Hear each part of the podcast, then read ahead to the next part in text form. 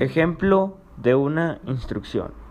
El día jueves se estará llevando una junta presencial en las oficinas del patronato 1 y 2 del pasillo 2.